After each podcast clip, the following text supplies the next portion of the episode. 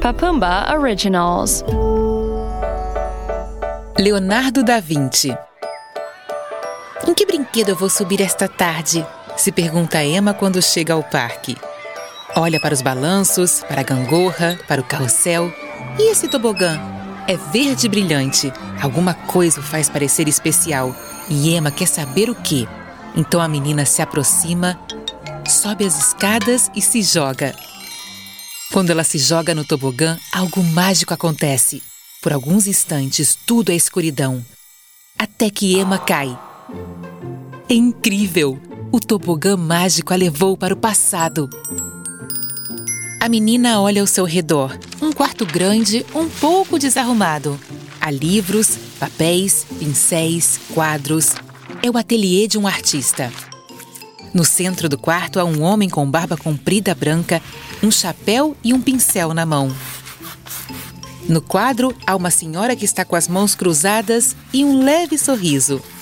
Esse quadro eu conheço, diz Emma. E o senhor se assusta e quase pinta um bigode na mulher do retrato. Desculpe, mas quem é você? pergunta confuso o pintor. Oi, desculpe por ter interrompido, senhor. Meu nome é Emma. Bem-vinda! Meu nome é Leonardo da Vinci. Este é um retrato. Um senhor me pediu que pintasse a sua esposa, Lisa.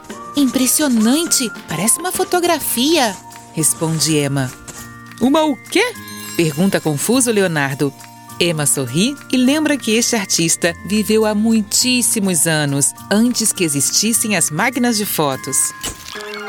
Então, o senhor é pintor? Pergunta Emma a Leonardo.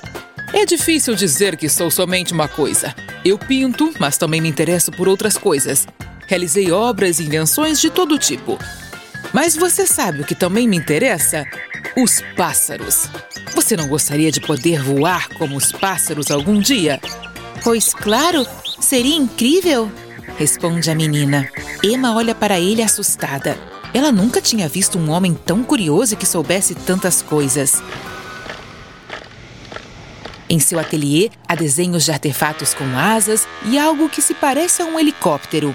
Isto se parece a uma bicicleta, diz Emma, assinalando um desenho de Leonardo.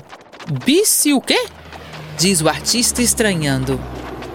Há muito tempo, esse homem chamado Leonardo da Vinci teve algumas ideias que logo se tornaram realidade foram encontrados desenhos do pintor com ideias que serviram para que outras pessoas inventassem os helicópteros, os paraquedas e os aviões.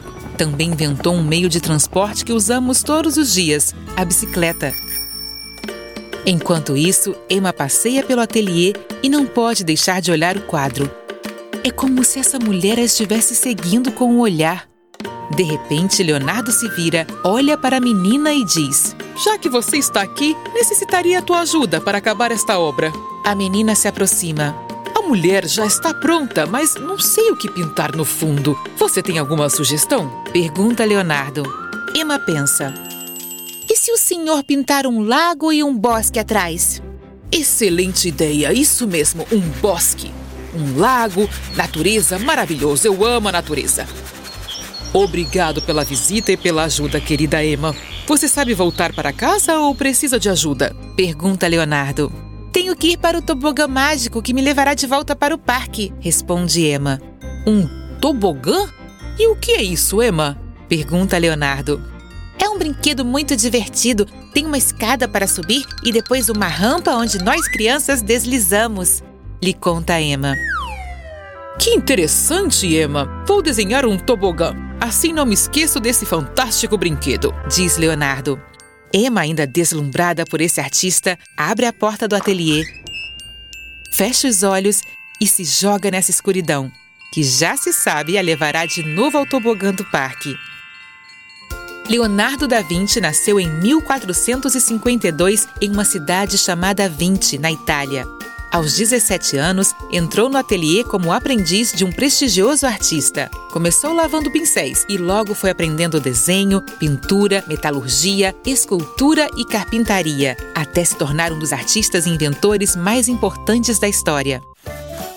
Pessoas curiosas e valentes, pessoas talentosas e apaixonadas. Há pessoas que mudaram a história do mundo, e Leonardo da Vinci foi uma delas.